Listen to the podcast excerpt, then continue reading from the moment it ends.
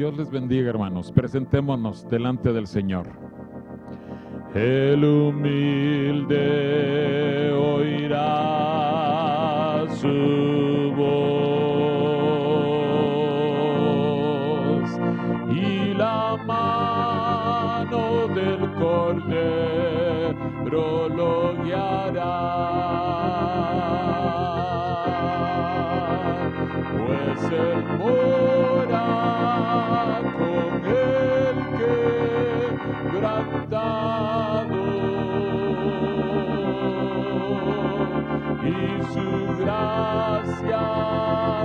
gratuita le da. El humilde oirá su voz y la mano del cordero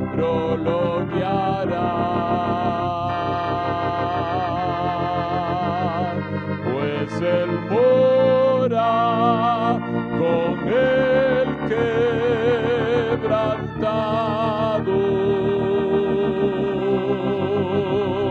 y su gracia.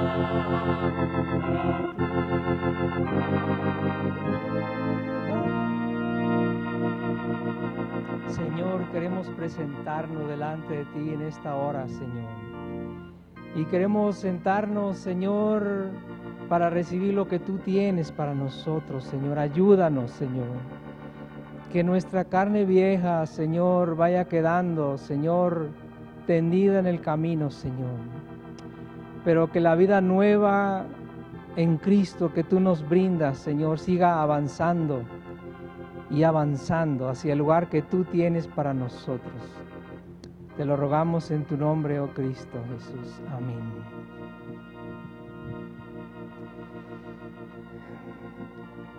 Si el Señor nos ayuda en esta hora, vamos a continuar hablando un poquito de lo que estábamos compartiendo acerca del arrepentimiento. Y los que gusten acompañarme, me gustaría estar leyendo en el libro de los Hebreos capítulo 6.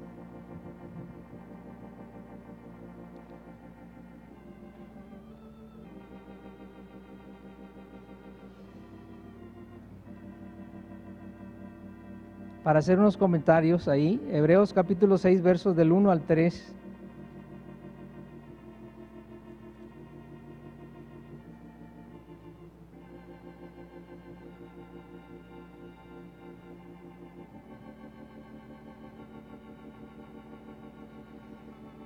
Dice así en la Reina Valera, por tanto, dejando ya los rudimentos de la doctrina de Cristo, vamos adelante a la perfección, no echando otra vez el fundamento del arrepentimiento de obras muertas, de la fe en Dios, de la doctrina de bautismos, de la imposición de manos, de la resurrección de los muertos y del juicio eterno. Y esto haremos si Dios en verdad lo permite. Solo unos comentarios aquí, eh, hermanos, en cuanto a, porque a veces eh, puede uno no tener la idea muy clara, ¿verdad? Aquí donde dice es dejando, esa palabra dejando, puede tal vez uno pensar como que dejando es eh, abandonando algo, ¿verdad? Olvidándose de algo, pero no es así. La idea en el original griego es avanzando, dejando atrás porque hemos avanzado. ¿Ok? Dejando atrás porque hemos avanzado, por eso. Esa es la, idea de dejando. Y en echando, ahí mismo, ¿verdad? No echando otra vez, eh, también puede haber un poco de falta de claridad porque eh, cuando se echa el cimiento de un, de un edificio, de una casa, el, fundamento, se usa ese verbo de, de, echar, ¿verdad? Entonces uno podría malinterpretar eh, como que no echando otra vez el fundamento, O sea, como que es algo que ya no necesitamos, porque ya se echó una vez y, y ya no lo necesitamos. Pero esa no es la idea. En el original griego es no arrojando, no tirando, no abandonando. Esa es la idea, ¿verdad? No echando por tierra, o sea, no, no, no, dejando, no dejándolo, no abandonándolo. Esa es la idea. Entonces, eh, para que tengamos un poco de claridad ahí, eh, no echando no significa que, que es algo de lo cual podemos olvidarnos. Eso no es así. Esa no es la idea. La idea es que no lo perdamos, que no lo echemos por tierra, que no lo abandonemos. Y ahí hay una serie de, de cosas que no debemos abandonar y una de ellas es el arrepentimiento de obras muertas. Amén.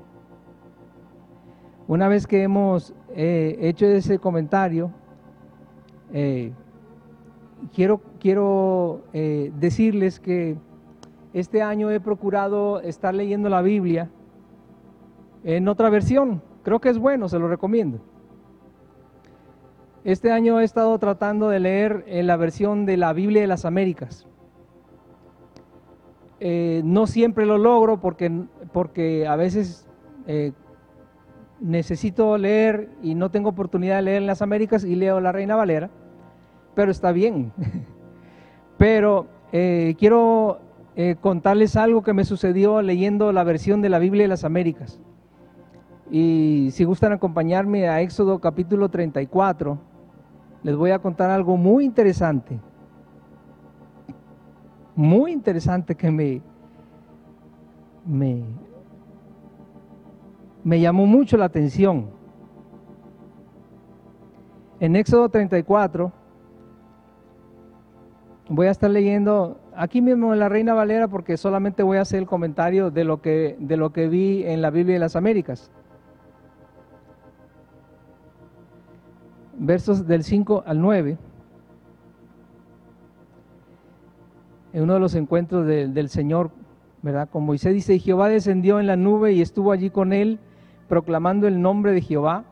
Y pasando Jehová delante de él, proclamó Jehová, Jehová, fuerte, misericordioso y piadoso, tardo para la ira y grande en misericordia y verdad, que guarda misericordia a millares que perdona la iniquidad, la rebelión y el pecado, y que de ningún modo tendrá por inocente, oh sorpresa, no existe al malvado en el texto original. Que visite la iniquidad de los padres sobre los hijos y sobre los hijos de los hijos hasta la tercera y cuarta generación. Entonces Moisés apresurándose bajó la cabeza hacia el suelo y adoró y dijo, si ahora Señor he hallado gracia en tus ojos, vaya ahora el Señor en medio de nosotros, porque es un pueblo de dura cerviz y perdona nuestra iniquidad y nuestro pecado y tómanos por tu heredad o por tu posesión también. Entonces, fíjense, hermanos, que no dice en el verso 7, no dice, y que de ningún modo tendrá por inocente al malvado. No, no, no, no, no, no. Yo me quedé impresionado, pero ¿cómo? Entonces lo que dice es que, es que Dios no nos va a tener por inocentes. Dios no va a tener por inocente al hombre, no dice al malvado. No existe, eso se lo inventaron, lo pusieron ahí. ¿Cómo? Y yo como que me detuve y, y leí, releí y me fui al Strongs al interlineal, al programa que, del interlineal, efectivamente no aparece, no aparece eso de malvado. Y dice, ¿y, cómo es esto? ¿Y cómo, ¿Y cómo es esto? Entonces lo que está diciendo es que, es que el Señor no nos va a tener por inocentes, a nadie. oh, sorpresa. Leyendo en mi lectura bíblica, y leyendo la Biblia y, meditando en estas cosas, me encontré con que eso es lo que dice la Biblia. En otras partes, claramente, claramente. Vamos a ver algunos ejemplos.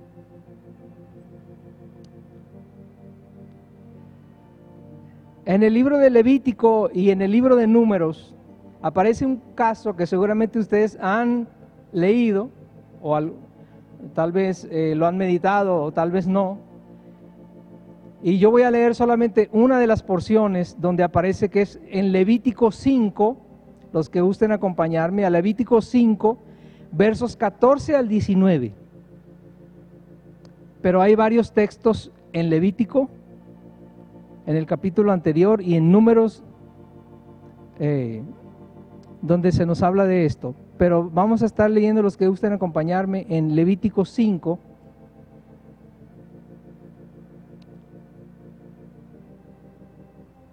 Eh, Levítico 5, perdón.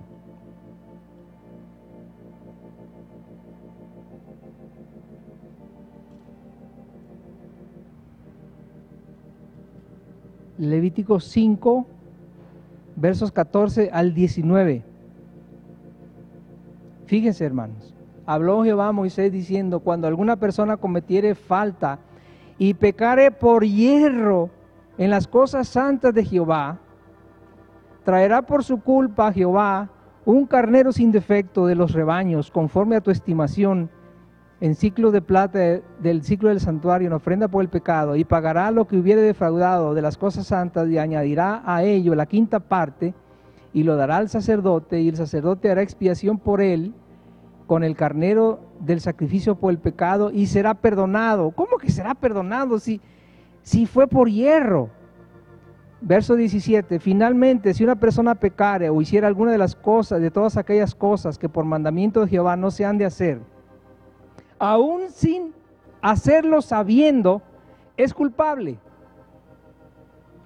y llevará su pecado. Traerá pues al sacerdote para expiación, según tú lo estimes, un carnero sin defecto de los rebaños, y el sacerdote le hará expiación por el hierro que cometió por ignorancia, por ignorancia, y será perdonado. Es infracción. Y ciertamente delinquió contra Jehová.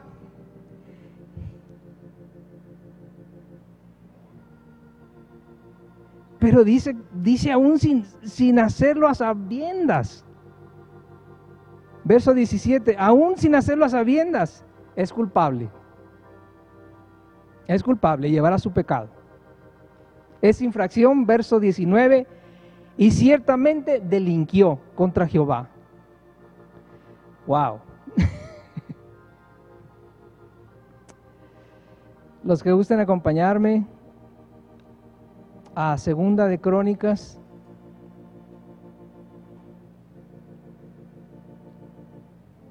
Capítulo 6.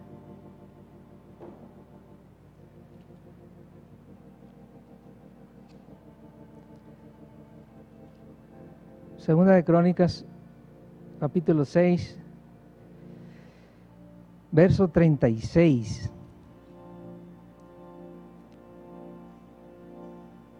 En la dedicación del templo, ¿verdad? Sí lo, conocemos, ¿verdad? Está orando Salomón y dice, si pecaren contra ti, pues no hay hombre que no peque, y te enojares contra ellos, y los entregares delante de sus enemigos, etcétera, etcétera, etcétera.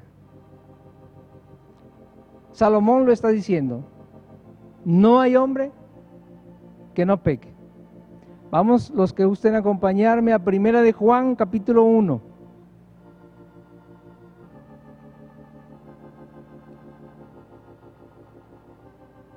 Primera de Juan capítulo 1.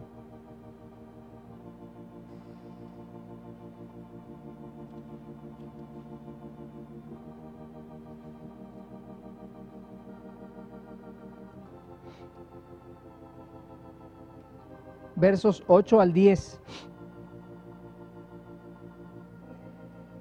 Si decimos que no tenemos pecado, nos engañamos a nosotros mismos y la verdad no está en nosotros.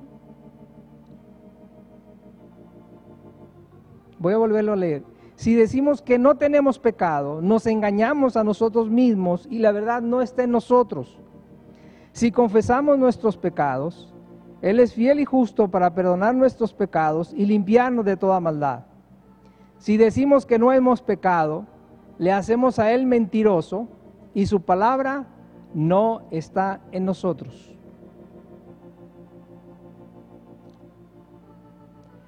Wow. Yo, yo, cuando yo leí en Éxodo eso y, lo revisé y vi el Strongs y lo, no, no, es que no puede ser y cómo es esto y como que, como que estaba rumiando eso y dándole vueltas. Pero es que hay otros pasajes donde se nos dice lo mismo claramente. Claramente. Sin mencionar a Job. Y no saqué la cita de Job. Pero recordemos que también en Job se nos habla de eso.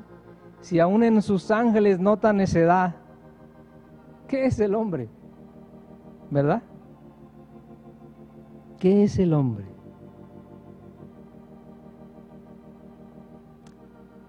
Hermanos, la palabra del Señor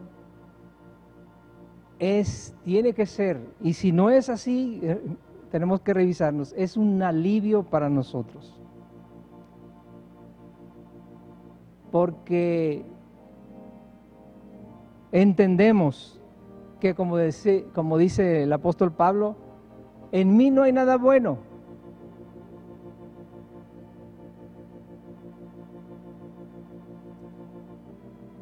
Pero aquel que lo reconoce y que lo confiesa,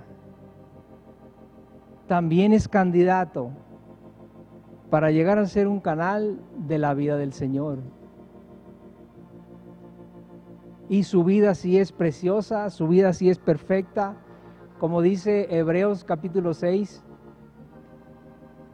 que mencionamos hace un rato, avanzaremos, si Dios lo permite, a la perfección ¿Cuál es la perfección? La vida de Cristo es la única perfecta, es la vida del Señor. En nosotros no hay nada bueno. Solamente la vida del Señor es perfecta. Y quiero contar un testimonio antes de terminar. Una vivencia que tuve hace pocos meses, porque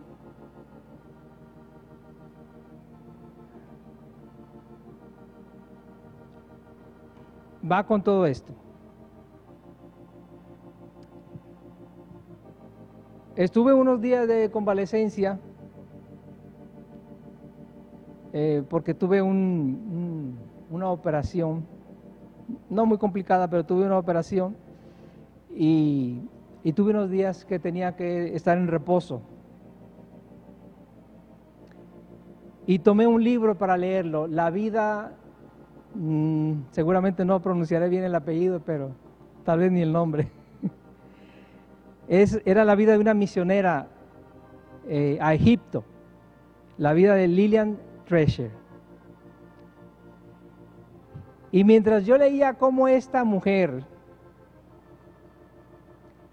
se lanzó solamente agarrada del Señor, hermanos, yo tenía que detener la lectura. Yo creo que mínimo la detuvo como cinco veces.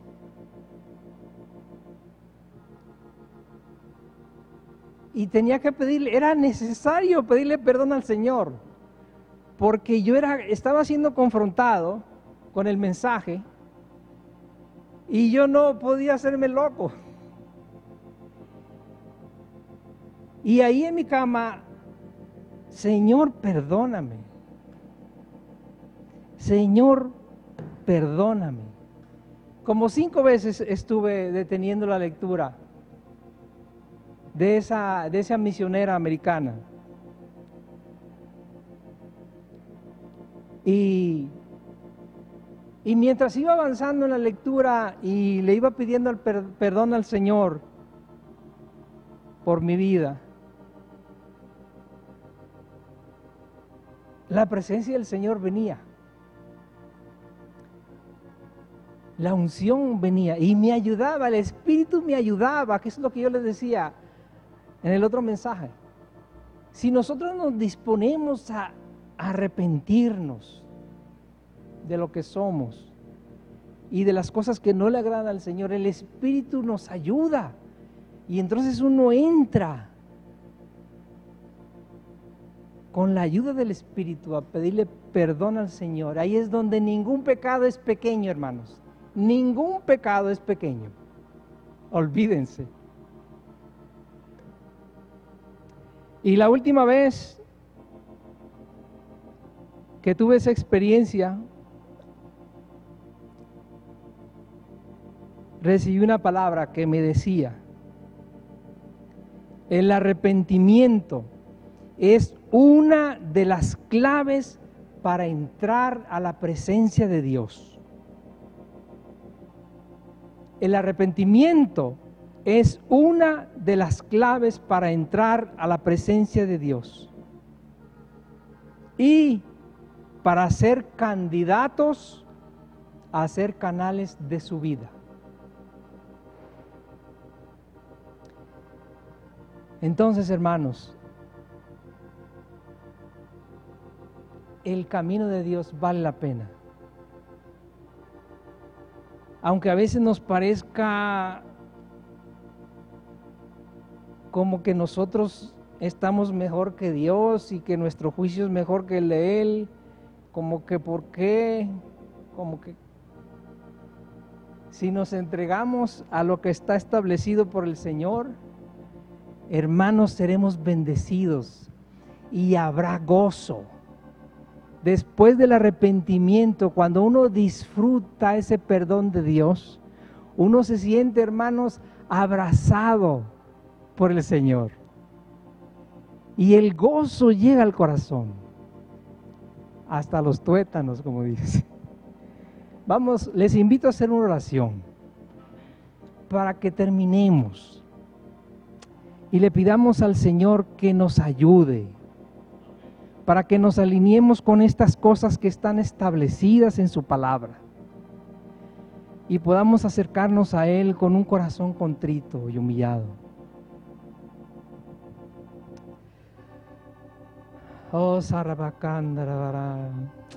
Señor, en esta noche queremos reconocer, Señor, que en nosotros no hay nada bueno, Señor, nada bueno, que somos culpables delante de ti, Señor, que somos culpables delante de ti. Perdónanos, Señor, por ser como somos. Pero queremos también, Señor, acudir a ti sabiendo que tú Eres un Dios bueno, grande en misericordia, amor y perdón, Señor. Y gracias, Señor, porque tú siempre estás con los brazos abiertos, Señor, esperándonos. Si nuestros pecados fueren rojos como la grana, tú los dejarás como blanca lana, Señor. Ayúdanos esta noche y ayúdanos a nunca perder este fundamento en nuestra vida, Señor, de este arrepentimiento que nos da entrada a tu presencia, Señor, para poder disfrutar de tu amor, de tus palabras de vida, Señor, que nos vivifican y que aún pueden vivificar a otros junto con nosotros, Señor. Gracias te damos porque tú eres bueno, Señor y para siempre es tu misericordia. Te saludamos, Señor, en esta noche. Gracias, Cristo.